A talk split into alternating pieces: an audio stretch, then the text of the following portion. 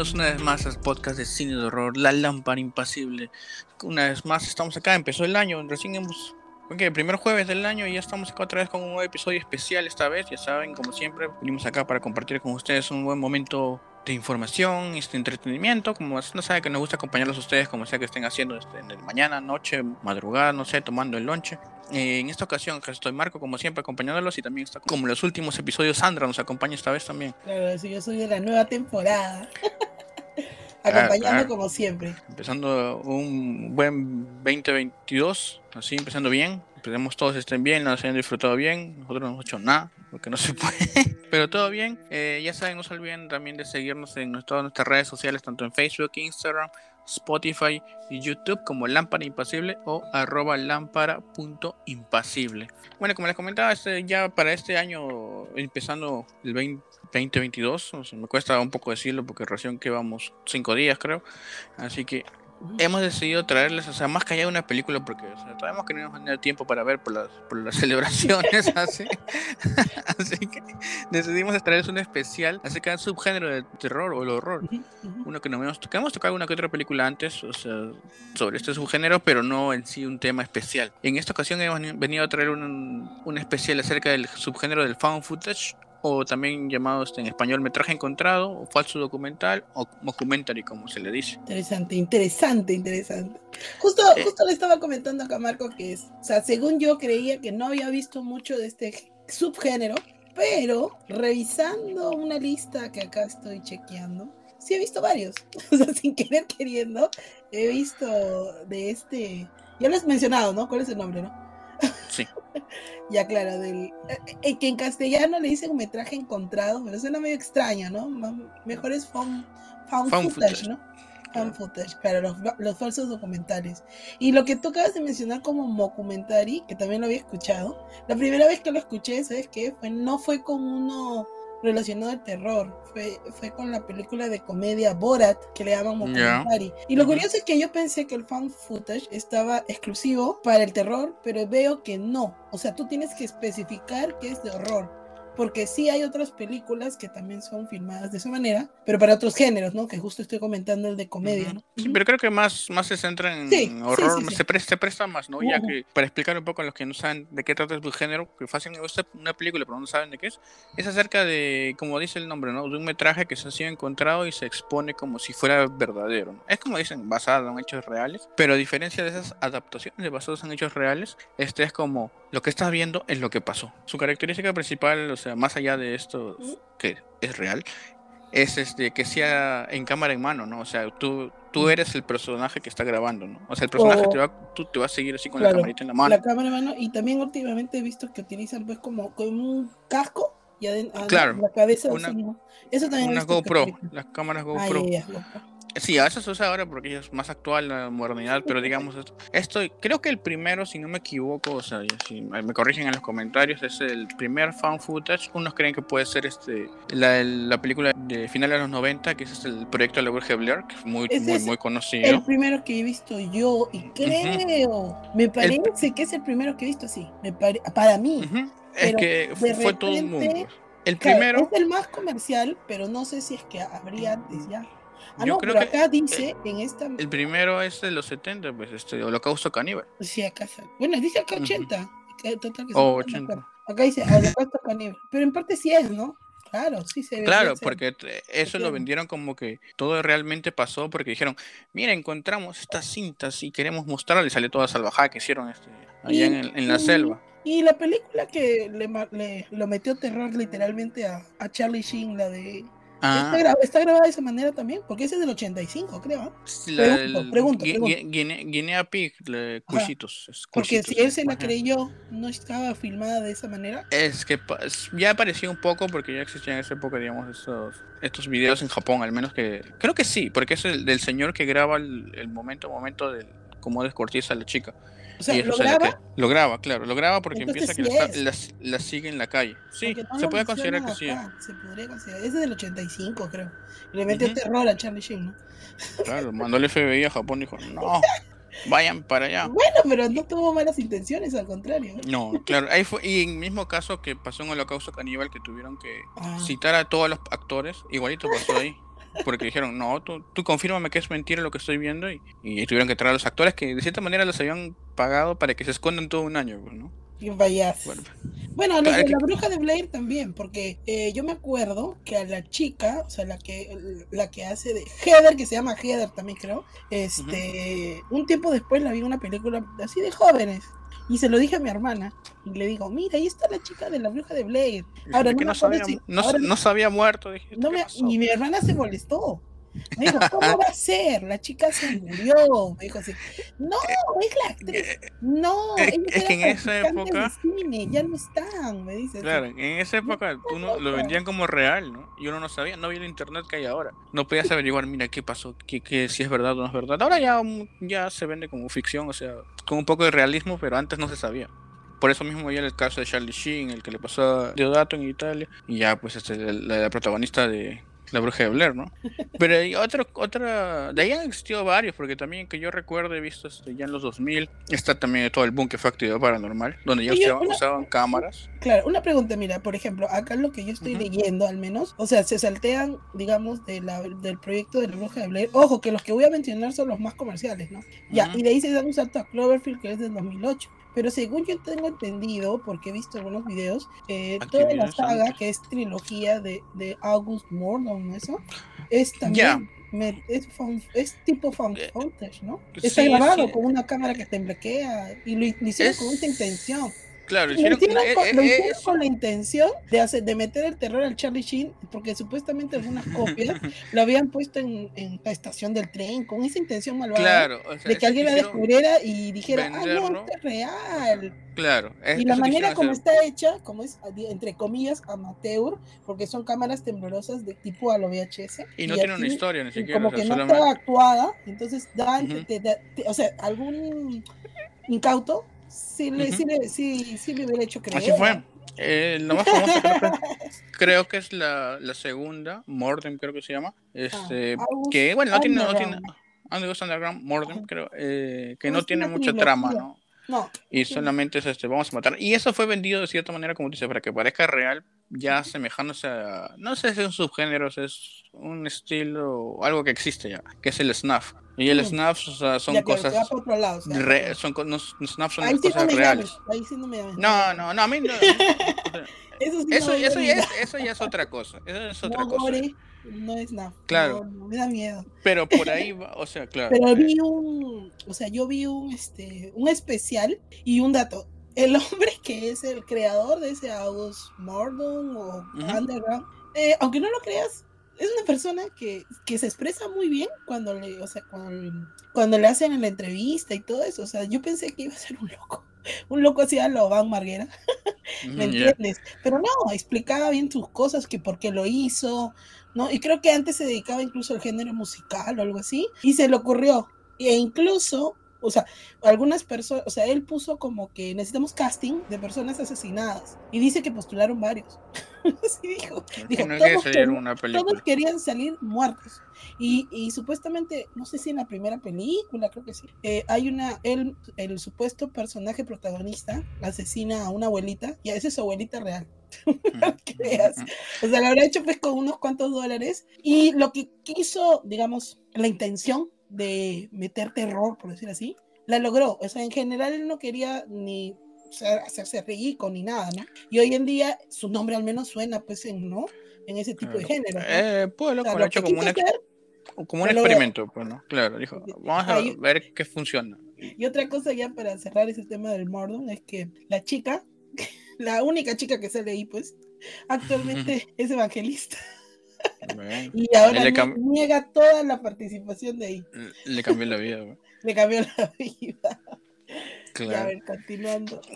Eh, de ahí otro, otro, otra película, digamos, o otra característica de este subgénero, digamos, también es este, que no te presentan escenarios wow, como digamos, o bien preparados, o una iluminación como lo que vimos en, digamos, la semana pasada en Soho, ¿no? Te ah, muestra... pues ese es el perfeccionismo, pues. Claro, acá te muestran lo más rústico, lo más rústico, como si tú estuvieras de verdad grabando en tu, en tu casa. Acá, acá, dice que una de las características es cámara no estabilizada. Pero no solamente no estabilizada, la de cámara entre, en mano. entre el 90 y el 2000, no es solo eso, sino que la coincidencia que siempre la cámara estaba mal grabada. O sea, y justo claro. cuando aparecían ciertas escenas estaba borroso. O sea, pero ese es era, propósito. Eh, pues, claro, eso era por dos cosas.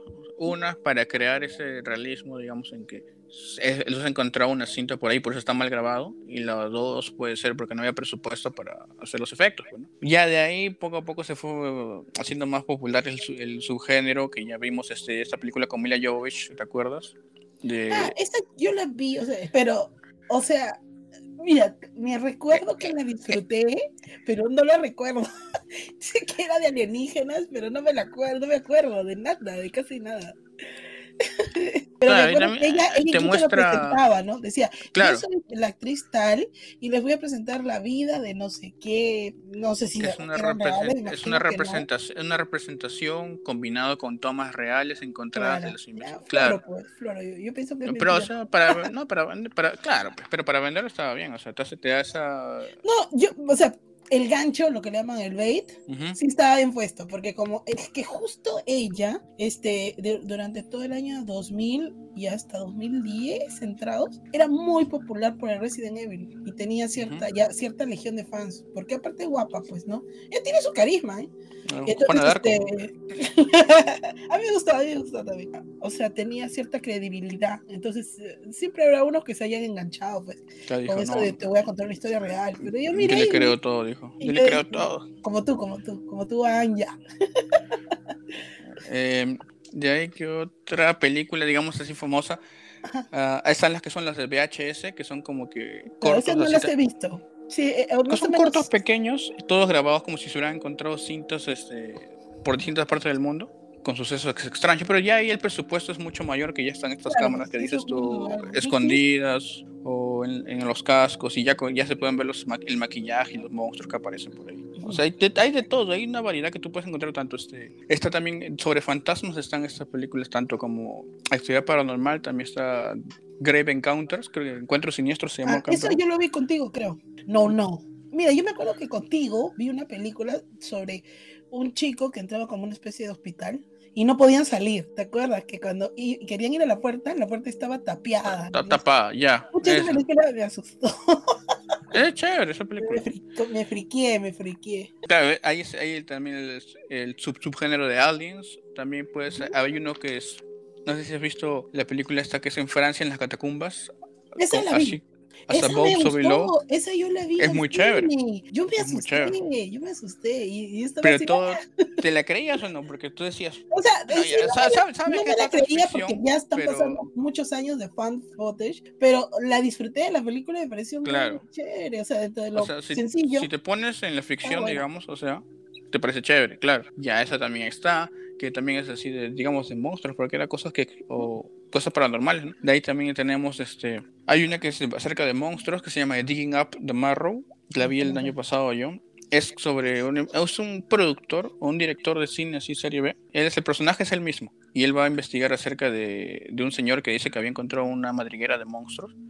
¿Ya? Y bueno, nadie le cree, pues, ¿no? Y vemos como ellos intentan ir con sus cámaras para hacer un documental, inclusive entrevistan a otras gentes en festivales así de directores que también habían contactado con él, pero todos lo creían loco. Y ahí poco a poco se va, se va descubriendo todo eso. Muy chévere, probablemente lo toquemos este, en el podcast. Oye, mira, me has hecho recordar algo.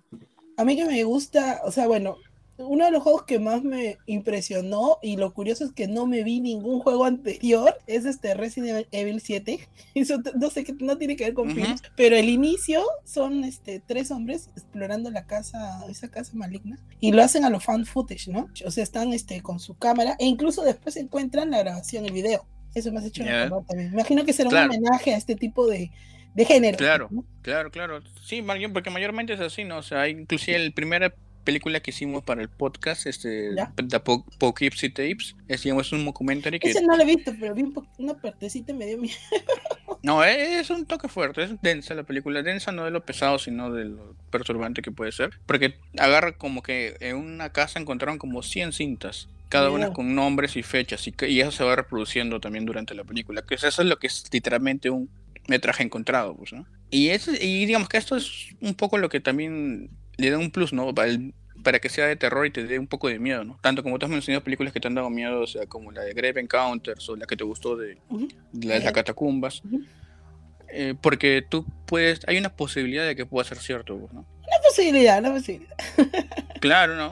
bueno, es que teoría también este, hay una supuesta historia, que no sé si es cierta, sobre que en las catacumbas, o sea, como hay personas que les gustaba meterse a lo clandestino, supuestamente han encontrado un video de una persona que entró y en teoría nunca salió, ¿no? encontraron la cámara. Entonces me imagino que se habrán inspirado un poco en esa película, ¿no? Claro, son cosas que pueden pasar, pero nunca van a llegar a la luz. cosas cosas de, fantasmas y eso. Y una película, no sé si tú la llegaste a ver, que es el 98, que es muy conocida, que en, en esa época se llama Alien Abduction. O sea. Acá estoy justo viendo una lista, mira, en orden, y mira que, escucha, antes de llegar a lo de Alien, justo la lista, mira, ya, obviamente comenta que lo primero supuestamente ha sido Holocausto Caníbal. Y mira, yo lo mencioné por mencionar, por el recuerdo que tengo, y acá sí ponen a Guinea Pig 2 del 85, efectivamente. Lo que yo no he visto y que varias páginas de terror recomiendan se llama este Man Bites Dog que lo vi ya. pero te, comento, ese es tan perturbante como, como es, francesa, creo. Es francesa, es, se trata así, rapidito te digo. Mata por mata. Es un asesino, digamos, serial que, que vive en Francia y decide contratar este, un camarógrafo y un, reportero, pues, ¿no? Y dice, sígame en esta aventura. Y Este así, es, es, que es, totalmente, es humor negro y le van contando sus aventuras y cómo va involucrándolos a ellos en los asesinatos. Y es como dices, asesinatos random por aquí y por allá. Inclusive en una parte se encuentran con otro, otro equipo que está haciendo lo mismo, ¿no? Otro asesino que está con su equipo. Oye, pero para su tiempo está medio avanzadito. es, en, blanco y negro. Es en blanco y negro. Es de 92, dice. Es perturbante. Pero está, está para... No, pero también en los años 90 había un tipo de humor extraño, ¿eh? Eh, lo perturbante de eso es, ah, más allá, con el humor que cuentan los asesinatos, es también este. Sí, es, este lo crudo que es. O sea, como te dice, mata a una abuelita y le dice, oye, vamos a botar la casa. La cubramos con la cortina y va para el río. Y ves todo eso. o sea, y tú no, tú no dices, pucha, ¿qué estoy viendo? ¿no? O sea, no pensé que iba a ser tan cruda. Ahí está, cruda y perturbante la película. ¿Qué más sigue en tu lista? Ya, justo lo que estás comentando, dice eh, Allen Abduction, ¿no? Ya, ¿eso de qué va? Cuéntame, a ver. Esa va de cerca de, digamos, una reunión familiar, como dices, este, eh, vamos a juntarnos, acabó la pandemia, vamos a comer, okay. a comer, vamos a comer parrilla. Y una, una familia en, una parte así en Estados Unidos que tienen casas en el campo. ¿Ya? Y de la nada empiezan a ver luces, empiezan como que ese típico este, invasión alien en una casa, o sea, como. Claro, de los años 70, de los años 70. Y se empiezan a llevar uno, a cada uno. Y, en, para el 98 y todo se vende como si hubiera sido encontrado así. Porque también así como que estás grabando, la familia está grabando. Algo estoy viendo acá, algo estoy viendo acá. Y se los van llevando uno a uno, pues, ¿no? Ahí sientes el pánico, bueno, porque no es que vayas a ver al, alien de frente, ¿no? Solo lo ves ahí como desde, el punto de vista que tú estuvieras ahí. Por eso sientes esa tensión diciendo, pucha, va a aparecer atrás mío, ¿dónde va a estar? Este es del 98, del 98. Ya, claro, y un poco después ya sale lo del proyecto de la bruja de Blair, que es del 99. Y con eso, se, o sea, como se vuelve un boom, o sea, las personas que crearon eso, o sea, eh, dicen que invirtieron lo mínimo, pues, ¿no? Lo hicieron a los proyectos de, de, de cineastas amateur, ¿no? Y la película tuvo tanta, pero es que ellos también, no sé si por ellos o porque digamos que el proyecto, digamos, de, tal vez se lo presentaron al, a, la, a, la, empresa, pues, ¿no? El, La maquinaria del de marketing fue brutal. O sea, no sé si partió de lo mismo eh, o, se vendió como la compañía lo hizo, pero esa compañía de marketing es lo que logró que la, la, película se vendiera, porque la película es de normalita para abajo. Incluso muchos se aburren porque pasa mucho tiempo. Eh, es que claro, inclusive dicen que en verdad no, querían pasarla, no la querían pasar en cines. Claro, lo pero que los convencieron. Son sin, los, los minutos finales. el clima, creo. Y un poco la ambientación, pero fuera de eso. Querían cambiarle el final, o sea, digamos, los ejecutivos, así como la lámpara, querían cambiarle el final. Lo crucifican a uno, como que te da una resolución a todo, pero prefirieron, prefirieron dejarlo así como estaba. Estaba bien. Ah, esa parte sí me asustó. En los últimos minutos finales, yo sí me, yo me quedé, ¡Oh! ¿qué pasó? fue tan rápido que, que asusta, Es como tú dices, ¿no? O sea, es el metraje encontrado, digamos, pero todo el, el, resto de la película es como que, como si tú grabaras, pues, ¿no? Digas, ah, voy de viaje y, y como te puedes aburrir un poco si no crea cierta tensión es que yo sé que quieren crear un ambiente real de qué pasaría, porque incluso dicen que la manera en que lo realizaron fue que eh, convocaron a los actores, les dijeron que tenían que tener discreción y así como tú dices, les dijeron que no podían exponerse un año, ¿no? Que justo coincidían con el marketing y todo eso. Y este y ponían como si de verdad fueran unas personas que, que fueron actores, ¿no? Que fueron que eran estudiantes de cine o algo así, ¿no? Y ponían sus nombres reales, creo. Ahora ya no se puede hacer eso. no, es que en internet todo lo descubres. Claro, los spoilers. Y, supuestamente le explicaron, ah, o sea, como que los, el guion era mínimo, creo, y les decían, esta noche vamos a hacer tal cosa, ¿no? Las vamos a hacer dormir. Va a pasar algo, pero no les decían más, ¿no? Y, o sea, supuestamente los sustos son reales, ¿no? De que les este, hacían sonidos en la noche y cosas así. Eso ya. Bastante improvisación también. Claro, pues, entonces, eh, claro, muchas de las cosas de ley que son eh, sin programarse, básicamente les decían y creo que incluso decía que de verdad se perdían o algo así, ¿no? que ellos mismos no sabían qué cosas iba a suceder, qué cosas les preparaba la producción. Les decían un par de cosas nomás y ellos, digamos que deambulaban, ¿no? Y cosas así. Mm.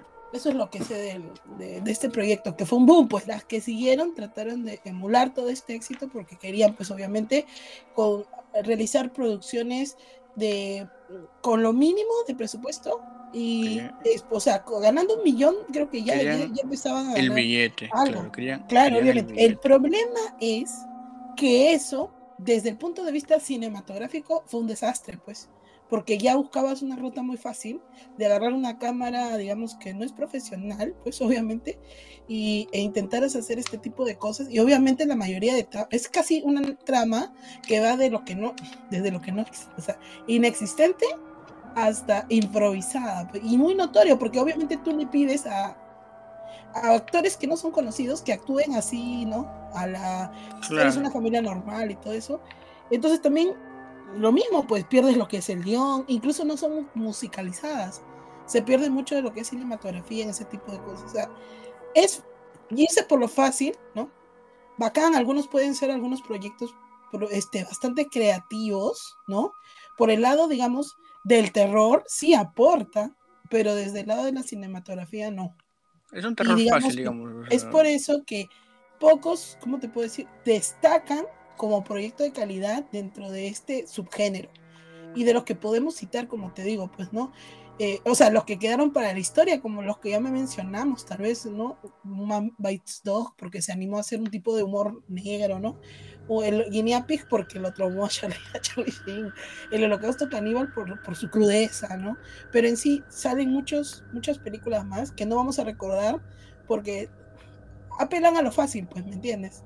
Y lo que decía es que creo que en la película, o sea, en sí funcionó y hoy en día me parece que es franquicia, porque creo que he visto el número, hasta el número 4, o me estoy equivocando. Eso es lo que me yo, recuerdo la 1, salió la 2, que fue, horrible. escuché que había una 3, yo no he visto. Hay una 3 y hay una 4 que es la resolución, creo. No me acuerdo, es que no. Vi una en el cine. Contraataque, contraataque. Ajá. Que trata de explicar y creo que te dicen que todo tiene que ver con alienígenas o algo así. Y creo que la 4 es la resolución. Ya, pero no me acuerdo muy bien. Es que también como las tramas son casi inexistentes, te olvidas, pues. Por lo mismo que tú me dices, mira, la película de Mila, y no me acuerdo, no me acuerdo. Entonces, mira, prosiguiendo con cierto orden, eh, ¿o tú vas a mencionar algo más? Mm, no, ya mencionamos también lo de August Underground. Claro, de ahí recuerdo. el, August Underground, que es justo de 2001, que seguramente se quiso nutrir de esto de la del proyecto de la bruja de Blair, pero como tú dices, este terror ya es un terror muy, este, más que Tirando por el este, snuff, pues. Queriendo recrear un snuff. Claro, claro. Y de eso soy un montón. claro. Como dices, si, no había, no, si no había trama en las, digamos, en las copias de La Bruja de Blair, menos hay en esta. Pues. Menos, menos en todas las que siguieron tratando de emular la de Bruja de Blair. O sea, no, no, no. O sea, tú desde el punto de vista del terror puedes decir, esta me asustó, me tuvo entretenido, me tuvo intrigado Pero fuera de eso, o sea, yo al menos no recuerdo casi nada, pues, ¿me entiendes? Yo no recuerdo nada que haya salido después, digamos. O sea, digamos, o sea de antes, repente lo has visto, pero o sea, no te queda en la cabeza porque no. no, ujú, no hasta, hasta el boom, hasta el boom que fue actividad paranormal. Claro, mira, pero antes de llegar a eso, acá veo también un cierto orden. Como dije, Ujú. el Mordum de August Underground es el 2003. Yo creo que nos damos un salto a Noroi, The Curse, del 2005. ¿Ya has Ah, llegado a ver claro. esa película? Yo no la he visto, pero Todavía dicen no lo he visto. está Dice que es muy buena. las películas que se deben ver de terror japonesa. A mí me faltaría ver esa. Siempre la Es el director del Aro, ¿no? A ver, a ver, ahorita lo voy a ahorita lo voy a revisar. Es el director Koji Shiraishi es, pero no sé, parece que no, ¿ah? Ah, no, no es el del Aro, me equivoqué. No, pero supuestamente, o sea, asusta, siempre la mencionan como que tiene un ambiente. Entonces, He visto el un- japonés es perturbador en ambiente. Sí, he visto que es como una review, es como un investigador paranormal, creo. Digamos como, pero bueno, salvando comparaciones como el Anthony Chow de acá, porque va buscando un tema de fantasmas así con su cámara y presenta detalles sutiles que, digamos, tienes que ser de- cuidadoso sabiendo, digamos, las esquinas del, del, del encuadre para fijarte qué cosas están apareciendo. Así he visto un poco unas reseñas. Interesante, interesante. Entonces, eh, después de Noroi, o sea, al menos estoy tratando de ver lo que alguna vez he escuchado, ¿eh? Ver, acá hay un, este, el, el que has mencionado, que es el de Poughkeepsie Tapes. The, the Poughkeepsie Tapes. Sí, pero ese no lo he visto, ¿eh?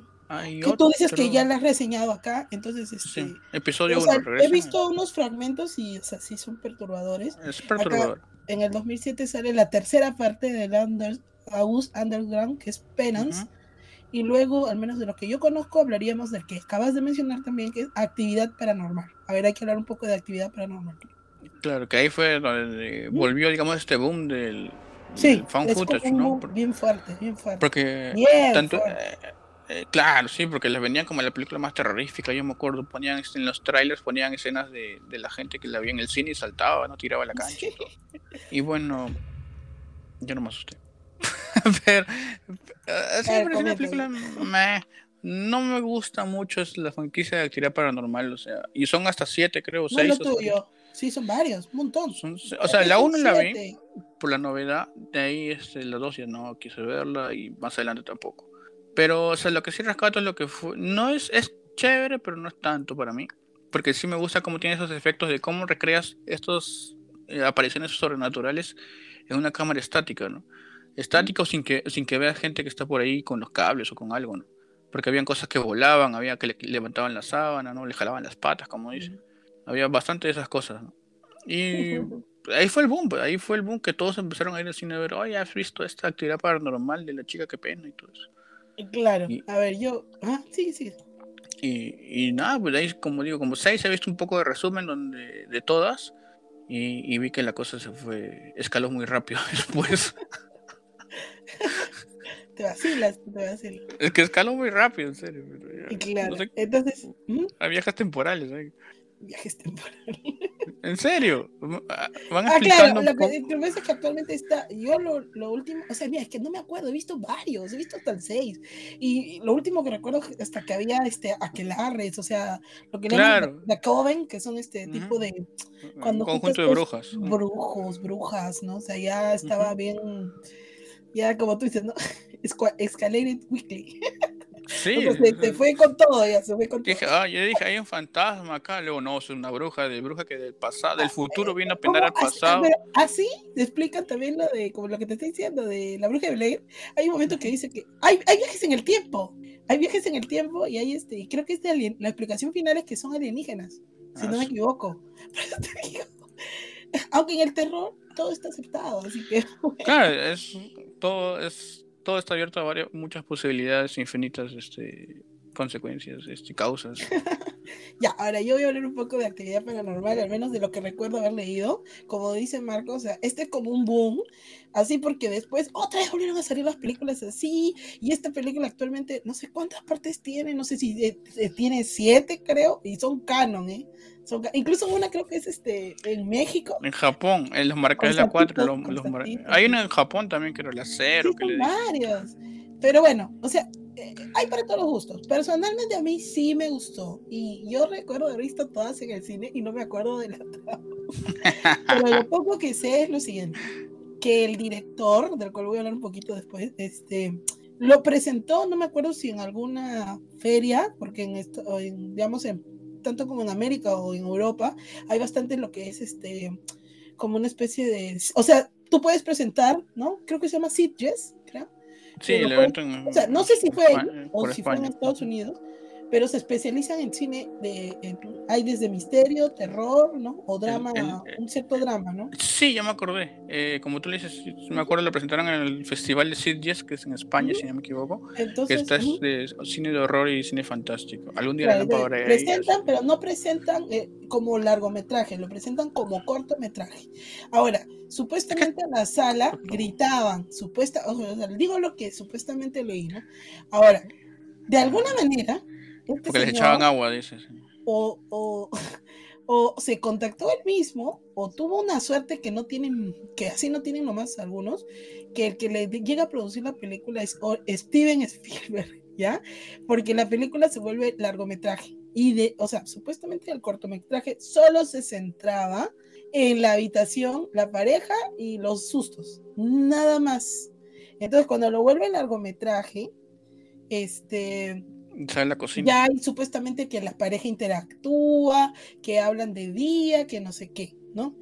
Y eso, básicamente eso. O sea, simplemente le agregaron un par de cosas más como para justificar que sea una...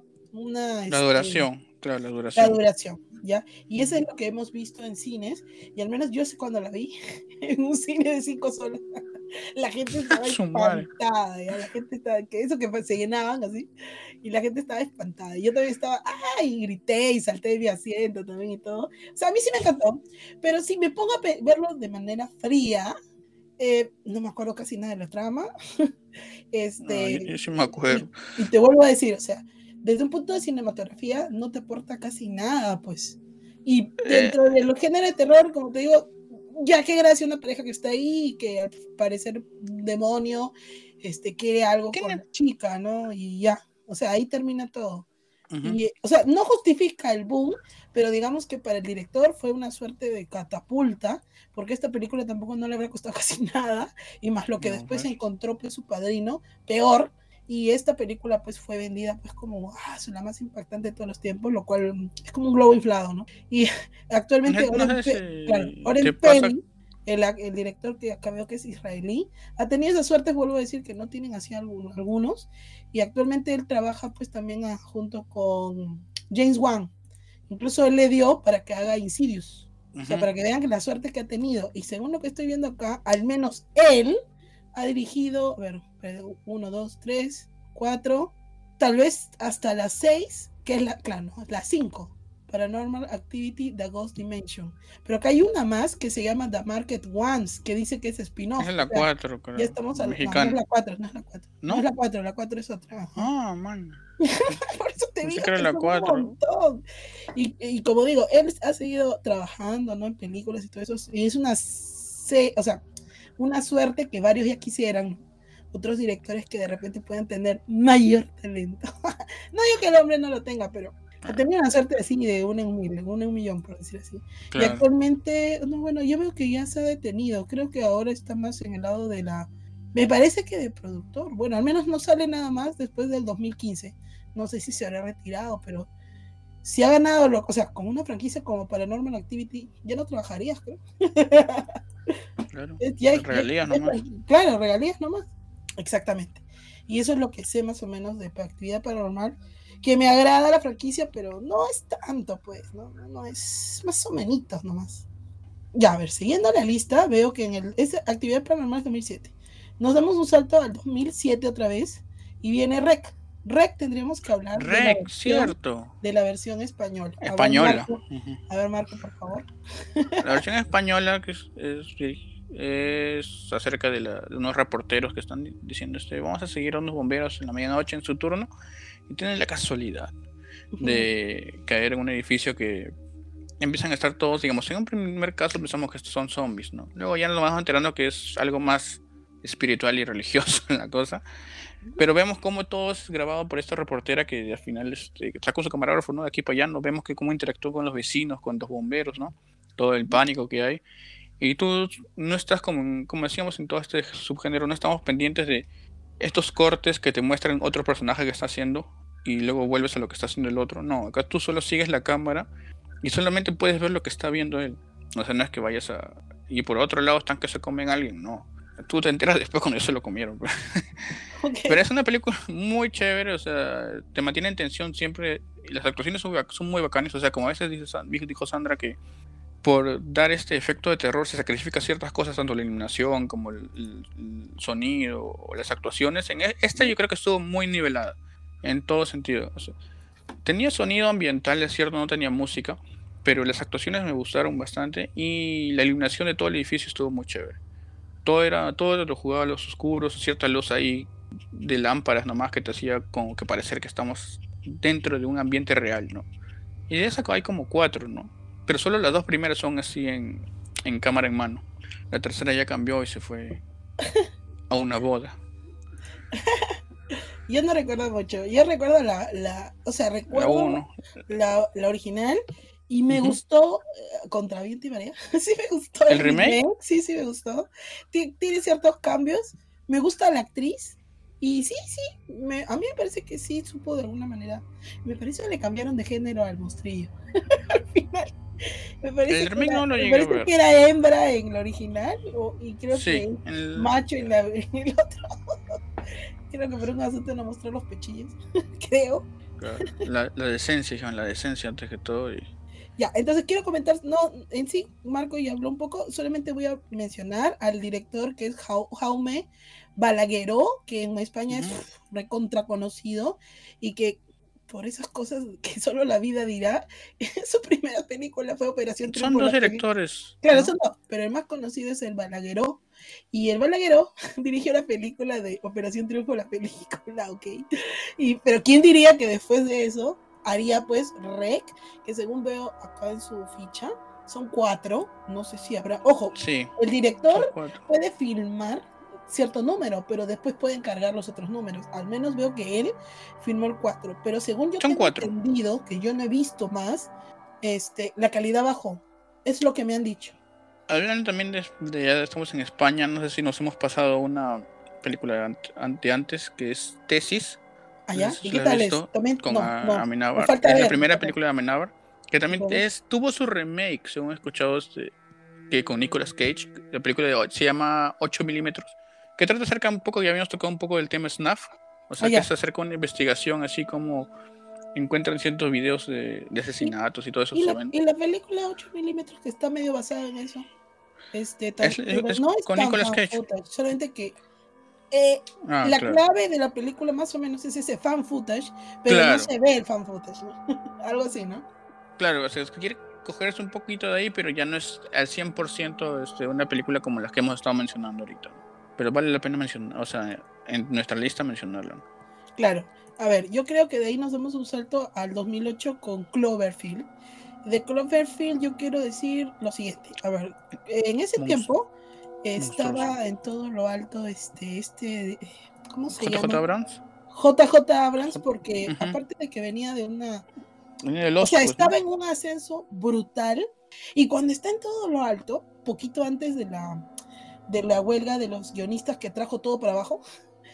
Este, se le ocurre hacer un proyecto, pero el proyecto en sí sí es interesante. O sea, para mí la, la, manera en que la, que la van haciendo no lo es mucho, pero en sí el hombre, o sea, si tú le, si tú le, o sea, si tú buscas como digamos, este, buscas la información detrás de la historia en sí, es, es amplia, o sea, es bien trabajada, porque esa la hizo él, el J.J. Abrams, y hacía que sus personajes de héroes promocionaran caleta la serie, perdón, la película.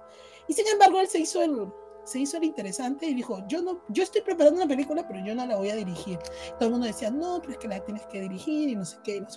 Pero él dijo, no, este, lo va a dirigir un, un alumno mío, que viene a ser Matt Reeves, que es el actual encargado de The Batman y que ha tenido bastantes trabajos interesantes, después, ya mucho después, ¿no? Y bueno, la verdad, la película sí, o sea, sí tuvo en, ¿cómo te puedes? En taquilla, sí le fue bien.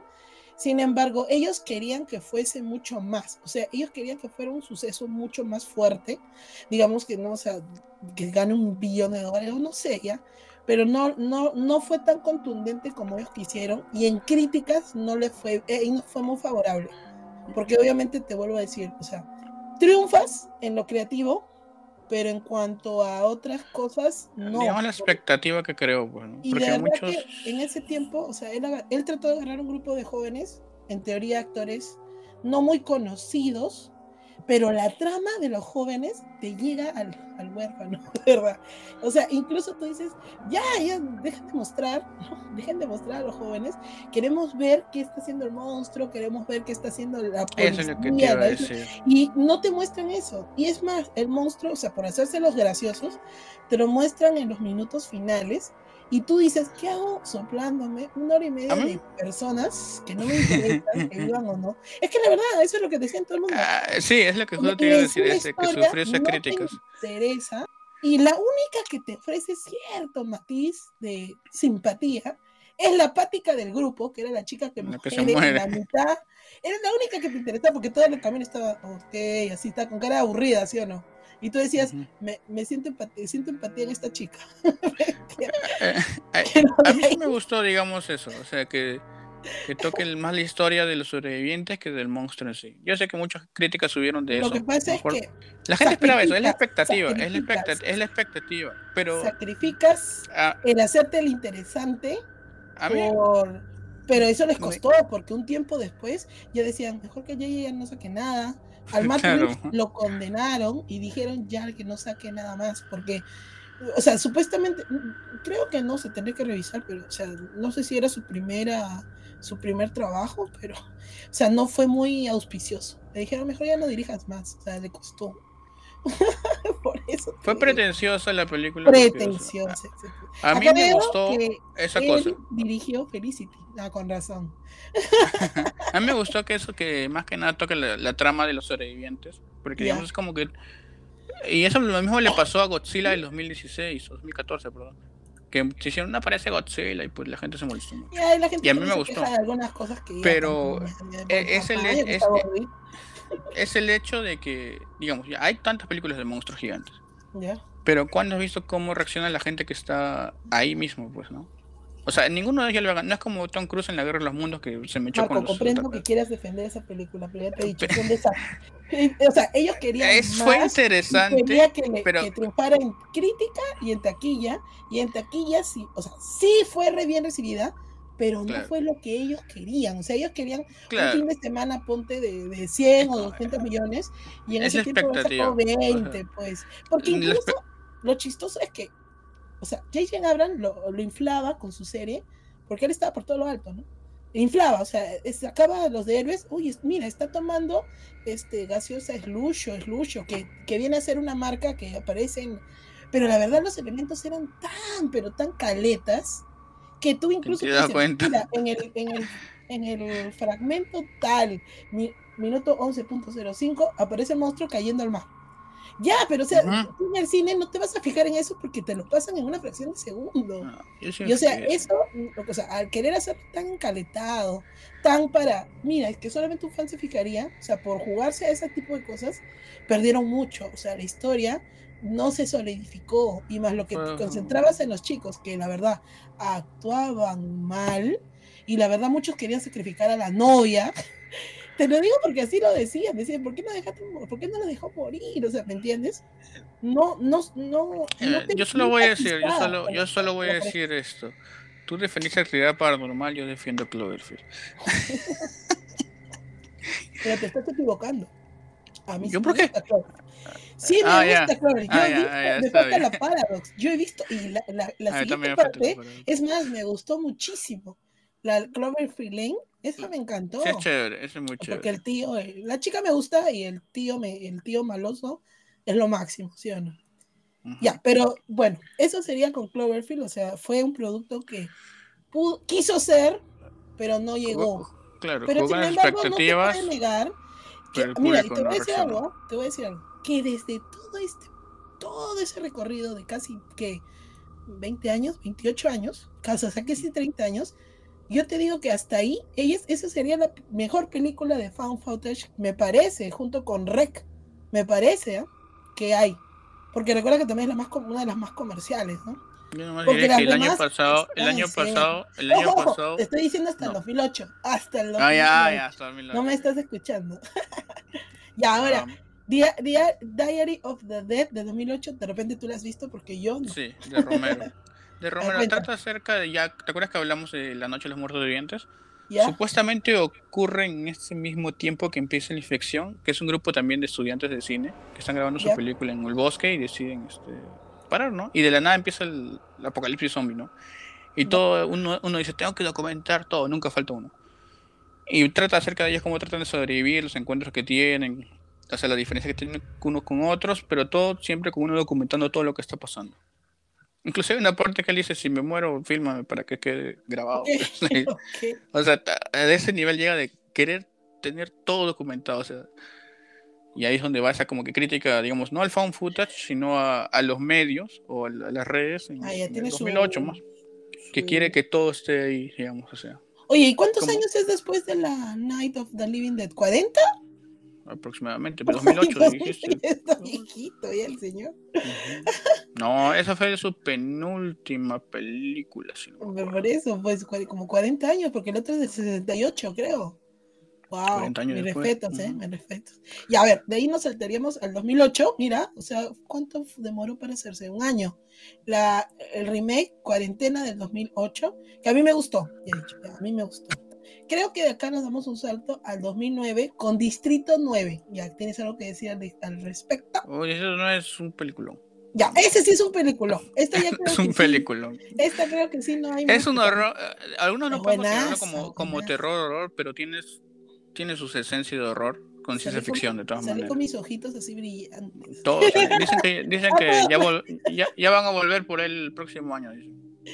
Entonces, yo lo único que tengo que decir es que, o sea, el, el director Neil Blomkamp, eh, que es sudafricano, por eso la trama se desarrolla ahí, es, es, o sea, yo vi, ¿no? A ver, voy a leer rápidamente, no creo que es, sí, es su primera obra, al menos como largometraje, como cortometraje ya había empezado. Y eh, este sí me parece que tiene muchos elementos de cine, y esta es otra cosa, pues. La trama estaba loca, o sea, también tenía cierta de, denuncia social, política, eh, todo el cómo vive en, los guetos, eh, cómo llega el humano a ser miserable, incluso el, el, protagonista es un ser muy, o sea, con muchas falencias, con muchas, eh, o sea, que más que virtudes, al contrario, ¿no? Tenía muchas, mucho para, para ser odiado, y aún así es muy interesante porque logra que un personaje que podría ser fácil de odiar, empatices con él hacia el final. Es una especie para mí, de La evolución del personaje, pues, ¿no? Claro, viene a ser también, para, mí es como una especie de, ¿cómo se llama eso? De la, la metamorfosis, ¿no? Pareciera, ¿no? De cómo serías tú cuando te vas a poner en los zapatos del otro, pues, algo así. Claro, hasta que te pasa a ti hasta que te pasa a ti no lo Hasta que te pasa así y te vas a reír. Y tiene un final que no entiendo hasta ahora por qué no lo continuaron, pero ojo, tal eh, vez dicen, cuando, dicen que lo van a continuar. Escucha, pues, cuando un director, o sea, es que te lo digo pues, es que hay directores que te crean una obra y te dicen de frente, mi obra tuvo un inicio un final. Yo no estoy para segundas partes. Pero este, o sea, es como dices, a mí me gustó que haya acabado ahí. Si lo van a continuar o no, se rumorea eso. Pero es un peliculón. Está como está, es un peliculón. Claro, ahí estamos hablando ya de un cine de calidad. De ahí nos damos un salto. En el año de 2009, Rec 2, que ya habíamos mencionado. Y me parece, mira, esta no la he visto, que dice 2010 o Gacy House. ¿Has escuchado Gacy House? No ya, la que sale acá, yo no la he visto, pero en mis foros de cine de terror la mencionan a cada rato, que se llama Lake Mungo. Y deberías de buscar esa, Marco. ¿ah? Sí, Lake Mungo, acá dice, película eh. australiana de terror psicológico, aunque dicen que fue estrenada en el 2008. Es que el asunto es que el, el o sea, la parte final estremece a muchos sí, dice que es un final muy, muy chocante, o sea, muy perturbado. la palabra es perturbado. Te agarra, te agarra, te agarra. dice que es una película un toque deprimente también. Exacto, o sea, la depresión y todo eso, o sea, como que te envuelve, ¿no? te envuelve. Y esta está también entre los ejemplos de películas y todo eso. Así que eso también podríamos ver en, ¿no? en alguna. O cuando abras tu cine, así tu cine de. tu canal mi cine de, sol. Mi cine de sol. tu No, me refiero a darles el canal para ver películas. Claro, con un sol, como. no, mentira, mentira. Ya saben que todo va a ser gratis, ¿no? Más bien estamos aprovechando el momento de. Pones tu yape, pues. Puede ser. Transmisiones, todo es. sí, sí. No, aprovechando este, también que estamos próximos a abrir también ya, ahorita vamos a mencionar un, un Discord también para que puedan ahí comentar qué cosas quieren, que poner, qué quieren ver, todo eso, si quieren participar, todo eso. Muy pronto lo vamos a publicar. Ya, a ver, ya, otra vez. En el 2010, esta película sí la vi y me gustó, me gustó bastante, o sea, es simple y se llama El último exorcismo, tal vez la hayas escuchado, tal vez la, la has visto, tal vez. El último exorcismo, que es algo así como que en el se van al campo y la chiquita que, que, estaba pues poseída se, se da unas megas con, o sea, googlealo, mira, se da unas megas contorsiones porque la actriz que habían buscado. Ah, sí vi el póster, sí vi el era, era este, era este, se dedicaba a eso, o sea, ese era contorsionista, pues. O sea, la habían buscado con esa, con esa intención. Entonces, este, es bien alucinante, la, o sea, cómo llega a su cuerpo a doblarse, porque supuestamente estaba poseído, ¿no? Y la película en sí es simple, pero, o sea, sí, algo recuerdo, pues por eso te digo, o sea, de todas las películas que habrás visto, esta sí te queda, y yo esta también la recomendaría. Y mira, revisando acá sale que entre los productores estaba el iRod, por eso sale, el iRod presenta. y salía esta ah. película. Así que esta es recomendable. Si no me equivoco, es así como que a lo Emily Rose, Emily Rose, el exorcismo de Emily Rose, mm, algo así. ¿No? Ya. Entonces, esta también. En el 2010 se estrena Actividad Paranormal 2 y Actividad Paranormal 0. ¿Qué, qué abuso. ya, acá también sale una recomendada que dice Shirome, que acá dice que es japonesa. Seguro no la has visto. Yo tampoco. No, no, no, Y de ahí sale. Apunten, apunten todos los nombres. ¿Has escuchado The Troll Hunter? Sí. Ahí está. A ver, ¿puedes eh, contar algo? Eh, he escuchado, no le he llegado a ver todavía, pero sí. El amigo Ricardo, el amigo Rocco, él sí la ha visto. Dice que es muy buena. Dice es sobre que es Noruega. Noruega. Noruega. Interesantazo. Acerca de. André. Ya, ya, acá hay un, acá hay un punto. He visto escenas. Ya, mira, escucha. Director André, André Obredal, cuyas obras está La Morgue, que esa sí me gustó, La Morgue, del 2016, no sé si la habrás visto, creo que en Netflix estaba, que es un padre y un hijo que hacen la autopsia de un cadáver que llega una chica. Esa me gustó, esa me gustó, así que muy interesante. Y también tiene dirigida una, una película que es Scary Stories to Tell in the Dark. Así es, así es. Historias de miedo para contar en la oscuridad. Ah, Pero ese presentaba por Guillermo del Toro, si no me equivoco. Ah, ya, entonces el, el, este, este director seguro vamos a ver más cosas en el futuro, de ley. Aunque acá sale que lo último que he hecho es eh, Mortal, que tiene para el futuro Scary Stories to Tell 2 y en el 2023 va a estrenar The Last Voyage ah, of the Demeter. Bueno, ya no sé si será de terror, pero mira, así como si estamos aprendiendo, ¿ves? Que estamos aprendiendo. Ya. Es cierto. ¿Qué es esto? en el 2011 sale ah, Actividad Paranormal 3, o también llamada Annelies la de Exorcist Tapes. Ya, ahí se me agarró. No sé qué es eso. ya, ver, esta de acá, 2011. Ya, esta tú la habrás visto. Megan is Missing.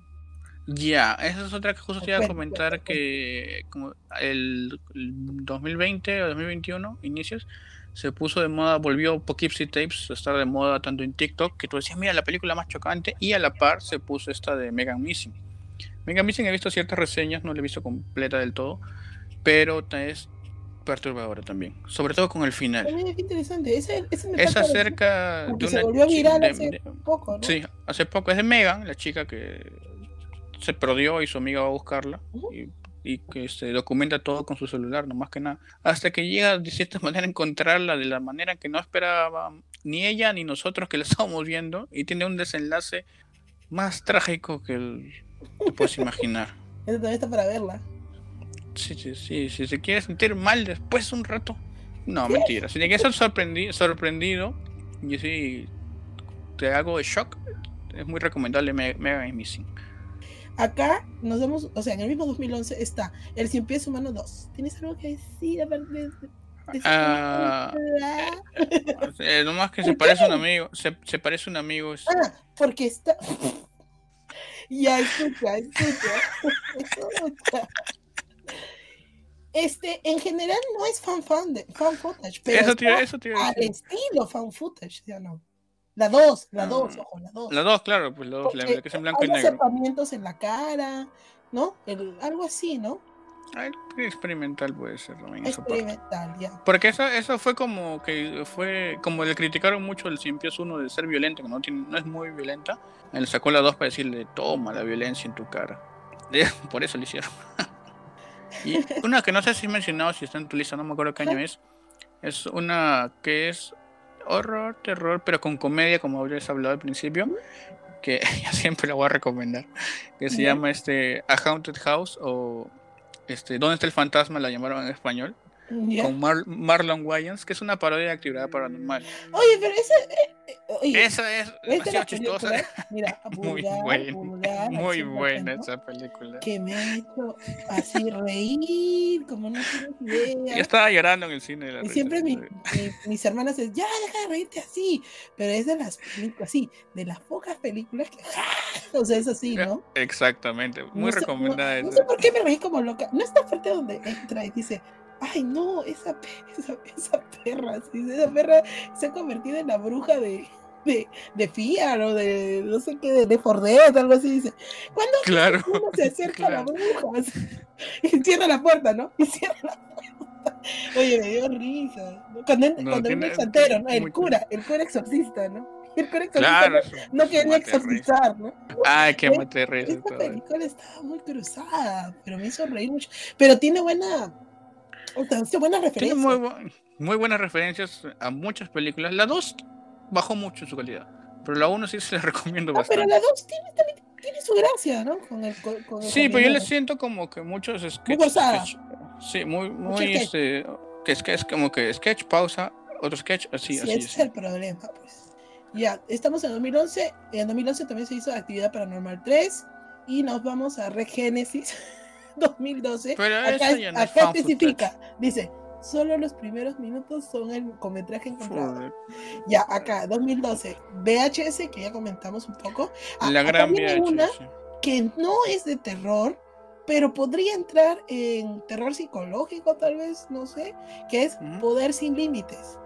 Poder Chronicle, sin... Chronicle, creo que se llama en inglés. Chronicle, ya, ¿tienes algo que decir? De, de es un poco, es como que Debe tener cierto error porque los, los, protagonistas se descontrolan, o sea, es como que ganan mm. poderes y se descontrolan. Medio psicológico, medio como de la degradación del humano, no, es de la corrupción del humano por un gran poder, cuando recibes un gran poder. Ajá, cuando no se casa el tío Ben. dos cosas, el, el, el, protagonista me gustó bastante como actor y después lo vimos gracias a esto en como un, ¿cómo se llama? En Amazing Spider-Man, pues, como el Duende Verde. ¿Te gustó Chronicle o no te gustó?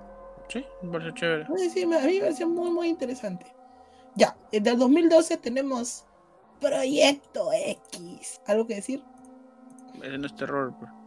¿Pero por qué lo han puesto? No, es que ¿por qué lo han puesto? ¿Por qué crees que.? O, simplemente por, el, fan por el Yo creo que por el fan footage está más que nada. Qué buena. Ah, a ver, a ver.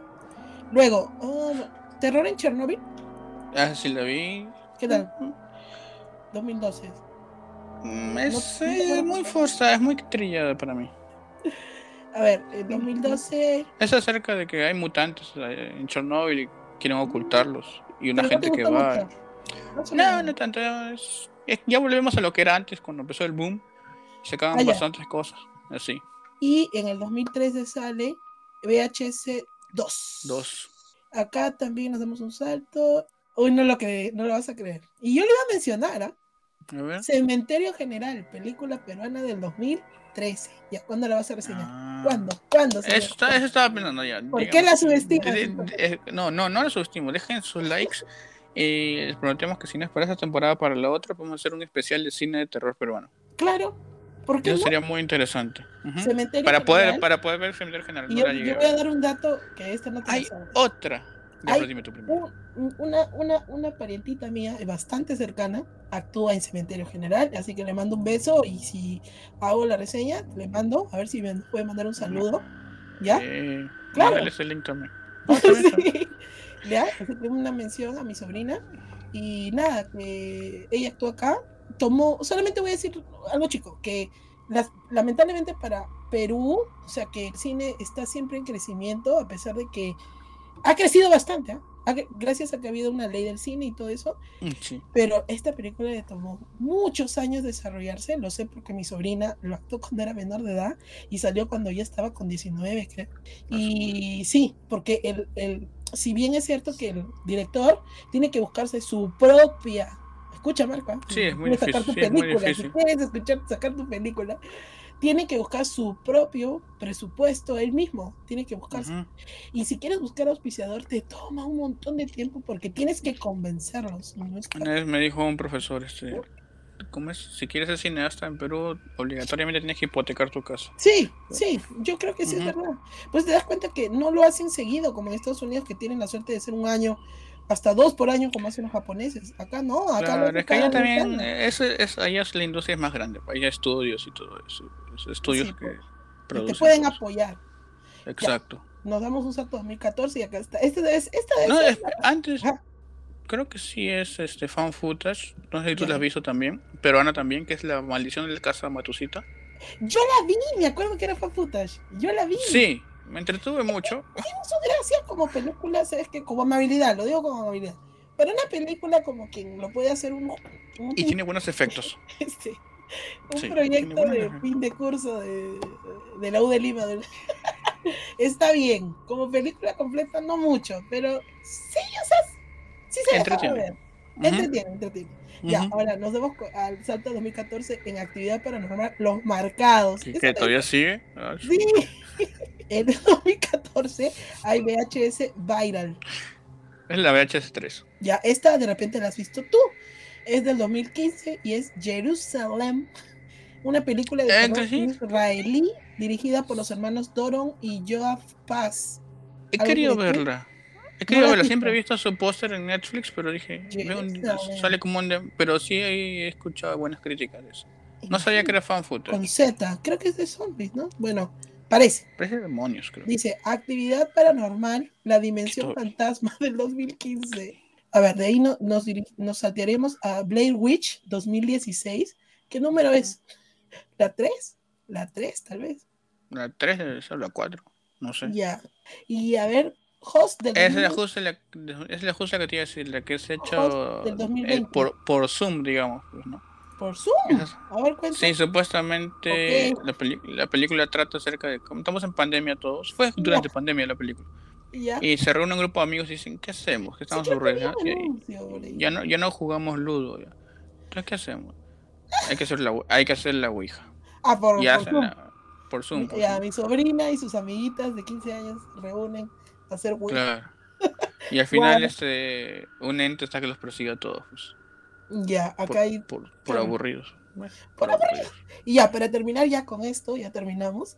Algo gracioso, que en el 2021 tenemos VHS número 94. 94.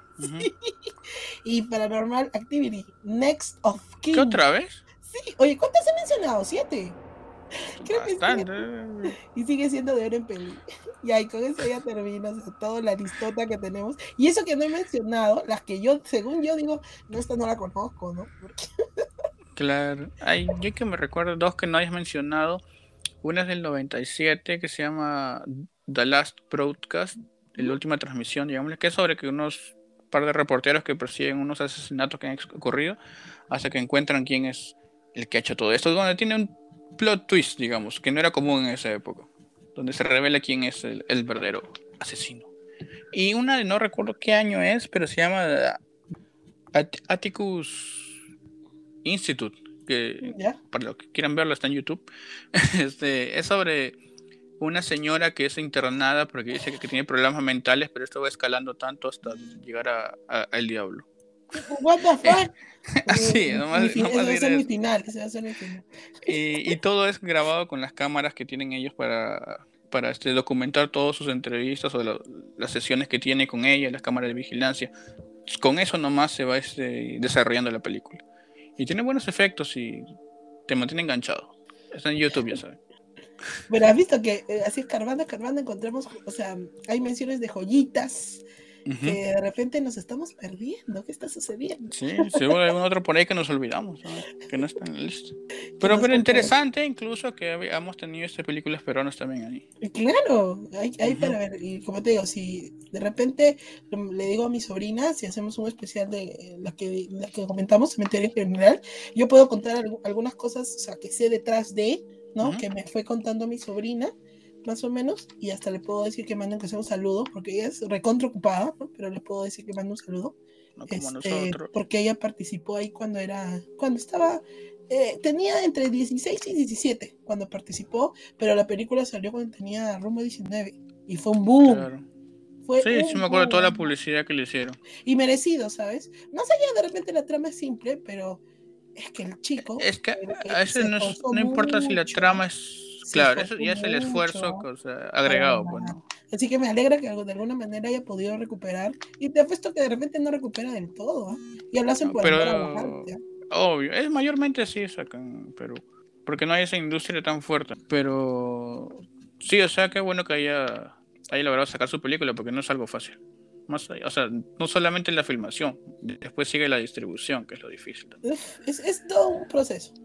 Y bueno, Ujú. yo con eso creo que ya hemos fin recontra. Hemos- Así hemos pues hemos mucho. de- ¿Qué te decimos? No, Vamos a hablar 20 minutos. ¿sí? Exacto, yo nomás diremos para que sepan todos que nos escuchan, le- al inicio le dije, ya llegamos 40 máximo. Ya creo que vamos una hora y diez ya. Pero es que había todo un subgénero muy amplio con una lista muy interesante para cubrir, ¿no? Tratar de recordar qué es lo que Ujú. hemos mirado, porque como digo, y lo chistoso es que yo le digo a Marco, ay, pero yo creo que no he visto nada. Y al final hemos visto un montón. Es más, en la lista no está lo que tú dijiste, la de, ¿cómo se llama? Lo que fuera, así fuera en el cielo y en la tierra, eso. Y esa Ajá, sí, ah, sí entra, ¿sí o no? Claro. Y te falta la, la que tú dijiste, pues la de. ¿Cómo se llama la casa ¿La de la señora? embrujada? La casa embrujada. La de la, la Ajá. chistoso. de Marlon Wayans, este, de Haunted House, claro. A mí sí me gustó, a mí sí me gustó. Ah, Mate de risas esa película. ¿Cuál ha sido, digamos, tu primer encuentro con ese tipo de películas así de metraje encontrado? Como te digo, lo primero que supe, o sea, porque sí la vi y- en el cine. ¿Mm? Sí. Y- Más o ¿Y qué sentiste, más o menos? O sea, ¿Te Eh, le creíste o no te Sí, creíste? de- o sea, lo que pasa es que desde. No es que me vote, no es que me vote, pero siempre me ha gustado leer cosas sobre cine. En- antes no existían los foros, como ahora estoy metida en foros, pero había este, revistas que te daban un. O sea, te decían, en un futuro va a venir estas películas, ¿no? Y te, y te daban especiales sobre los tr- detrás de cámaras, y ya habían hecho un especial de la Blair Witch Project antes de. Entonces yo ya sabía que era un proyecto falso. Pero sin embargo, igual el fin me asustó, porque yo soy muy asustadiza. Entonces me gustó, pero sin embargo, o sea, no es una gran obra como te la venden, pues, ¿no? O sea, es simple, es muy simple y simple, o sea, y te, como te causa cierta expectativa de qué está pasando aquí, ¿no? Sí me asusté, pero los demás proyectos no me gustaron mucho, que digamos, pues. Es que es un- algo simple, pues, ¿no? Pero si tú me dices, ¿te causó miedo? Sí me causó miedo. O sea, sí logré lo que quería. Ya, por eso. No, está bueno. Claro. Está bueno. Es claro, es lo que mayormente buscan, ¿no? Y en mi caso también, o sea, trato de meterme en la historia, digamos, o sea, y decir qué pasaría, qué es, o sea, qué, qué es real, ¿no? O sea, en el caso de que me, sí me perturbó un poco es la de Poughkeepsie Tapes, porque te, te lo venden tan bien, sabes que es una película ya, vamos, 2021 o 22 ya, pero dices, podría que esté pasando eso, más que nada con temas que seamos no paranormales, como dices, ay, no hay fantasmas o no hay aliens, ¿no? Pero con el tema de asesinos, pues, como el caso de Man Bites Dog, ya. Porque pueden ser así, pueden ser así de, de chocantes, o sea, aún sí sabiendo que es ficción. Esa no se puede Es muy ver. quemado. Esa no se puede ver, creo. ¿ah? Eso sí se puede ver con tu canchita. así. Mm, Pero esa no se puede ver, digo, en el, en el Twitch. Nos corta, güey. Fuera de acá. Sí, váyase para su casa. Está bien, pero no, tan fuerte, no tan fuerte. Así es. Y bueno, digamos tú, ¿cuál de una que todas las que has visto y que te acuerdas, o sea, cuál es la que recomendarías, digamos, al público para que vea? A ver, mira, la de Distrito 9 me gustó, pero, o sea, es un terror, pero, o sea, la película más es como entre que ciencia ficción y drama, así que desde el punto de vista del terror, tal vez no mucho, pero tal vez podría recomendar Rec, Rec la española, esa me parece que es bastante completa, ¿no? Sí, eh, en todo sentido, pues, ¿no? Tiene buena trama, te la crees, ¿no? O sea, las actuaciones, te mantiene en vilo, siempre dices, ¿qué está pasando acá? Y la jalada empieza lo, como no dice, ¿no? Te va a jalar el, el cuco, te va a jalar las piernas, una cosa así, sí asustada. ya, esa es la que más me parece que está completa, esa es la que más recomendaría. Y si una más podría ser, no sé, eh, o sea, a mí me gustó actividad paranormal, ¿eh? No, está bien, pero hay gente que le gustó también. Para entrar en el tema, este, eso, tiene toda una franquicia grande. O sea, de repente les gusta una película más que la otra, pero se dejan ver. O sea, por algo, todas han sido estrenadas en el cine. O sea, tiene su público, ¿no? Esas son las que recomendaría. Y tal vez Cloverfield. Cloverfield es comercial, tiene sus errores, pero me gustó, porque yo, ¿saben qué? No lo he dicho, pero soy fanática de los callos y me gustan los monstruos grandes. me gustan los monstruos grandes. Entonces, este, desde ese punto de vista, o sea, me, me, fascina así cuando un monstruo viene y destruye la ciudad y se enfrenta con otros monstruos. Ese tipo de películas también me gusta. Un día deberíamos hablar de Godzilla, también tiene su terror. Obvio, obvio. Tiene su terror. Sí, es todo lo que significa Godzilla, claro. Uf, yo tendría para hablar ahí muchas cosas. en 40 minutos también, 40, en 40 minutos. 40 minutos la historia de Godzilla nada más. Eh, bueno, en mi caso, yo que les podría recomendarles, como les dije, eh, ¿Dónde está el fantasma? Tienen que verla de todas maneras. es una comedia, pero es muy chévere. De ahí les podría recomendar este que les dije acerca de eh, As Above So Below, o sea, como arriba en el cielo como en el infierno, creo que se llama en español. Muy simpático. Sí, es muy buena. Y este que les comenté, eh, Digging Up the Marrow, que es acerca de un fan footage, pero acerca de monstruos. Es muy entretenida y te mantiene sin tensión a ver qué va a pasar, si van a haber monstruos o no van a haber monstruos, si está quemado, el señor no está quemado. Así que esas yo les recomendaría, son muy entretenidas. Y bueno, llegando ya a este corto episodio de 40 minutos. acerca del fan footage, que es un tema, como ya vieron, un tema muy extenso, donde hay muchas películas para poder este, conversar. Si ustedes tienen alguna que llamen hayan visto y no les hemos mencionado, ahí escriban nomás en los comentarios. Y escriban, igual como les digo, no se olviden de dar like, compartir, suscribirse, darle estrellitas, este, campanita, todo. Porque eso ayuda bastante a que sigamos acá conversando, o sea, trayéndoles este, nuevas películas, o sea, digamos, están aburridos y quieren, quieren ver algo, de repente algo le mencionamos y dijeron, mira, quisiera ver esto. Y ahí va, y ahí van a ver. Pues, y nosotros también aprendemos. Obvio, claro, nos pueden una película que no hayamos visto y le, damos una chance, ¿no? Inclusive como si se va a abrir el cine de sol, que le llamamos así. Podríamos pasarla ahí, ¿no? Para mí parecería chévere, ¿no? Claro, si Twitch no deja, porque hay ciertas reglas. Pero este, todo bien. Hay que tener cuidado. Así que ya saben, como conclusión, digamos, acerca del fan footage, nomás es una manera casi realista de ver acerca de estos estas historias de terror, ¿no? Donde nos hacen sentir como que estamos dentro de, y no solamente como espectadores, ¿no? Nos hace vivir un poco la tensión, el horror, los sustos, inclusive tristeza, porque algunas unas películas son un poco tristes y nos hacen sí, hay, hay, un terror que es depresivo. ¿ah? Claro, esa depresión. Eh, yo creo que por eso es muy interesante este, y es, digamos, el subgénero, la técnica, digamos, muy compatible al horror más que para otro subgénero, digamos, o género como comedia, no sé, guerra, guerra porque también hay en todos casos, eh, ha habido de todos los géneros, pero digamos el más conocido es para el horror, me parece a mí. Así que este, ya saben, no se olviden de seguirnos este, en todas nuestras redes como el YouTube, Facebook, Spotify, Instagram, Ebox y alguna otra que no me acuerdo. Por ahí están. Ya saben, buscarnos como lámpara impasible o arroba lámpara.impasible para más noticias y contenido del cine de horror. Igual, también les pasamos acá a decir las redes que tiene Sandra para que le sigan, ya saben, para que no se olviden. Claro, pueden, este, cualquier cosa pueden contactarme como Daria Sandra, como digo, con rayita abajo, todo junto o con punto. Pero ahí estoy y siempre estoy rondando por el canal de YouTube y también por el Instagram, ahí estoy por ahí. Así es, ya saben, síganla, denle ahí su follow, su like, no la denuncien. Eso va a provocar que denuncien. ya saben, este, también queríamos desearles un otra vez feliz año. Pues empezamos el año con fuerzas, con un programa cortito, entre comillas, pero muy interesante. muy interesante. Y próximamente seguro estamos, estamos anunciando este, el enlace del Discord ahí para que se unan. Y ya saben, esperemos todos estén bien. Para la próxima semana posiblemente que le traigamos una película de, de este subgénero del fan footage. Ah, estamos, claro. estamos escogiendo hoy, los ejecutivos están chocolateando entre todas las opciones que, hemos dicho hoy. Mil. Y es probable que traigan una película para esta semana que viene y la siguiente. O sea, para estas dos semanas siguientes. Porque para fin de mes se viene un programa especial. Uy. Ya sabrán por qué. no, de verdad. Y ya saben, muchas gracias por haber llegado hasta este punto. Ya saben, gracias por habernos escuchado tanto sea de día, noche, mañana, tarde, madrugada, o en el país que estén, en el idioma que nos estén escuchando, no sé, o con subtítulos en YouTube, no sé. Pero este, otra vez muchas gracias, empezamos el año muy bien y nos estamos viendo acá la próxima semana con otro nuevo episodio de La Lámpara Impasible. Y si ven alguna cosa extraña por ahí la graban y hacen su propio fan footage. Nos pasan la voz. Listo, nos estamos viendo hasta el próximo episodio. Corte.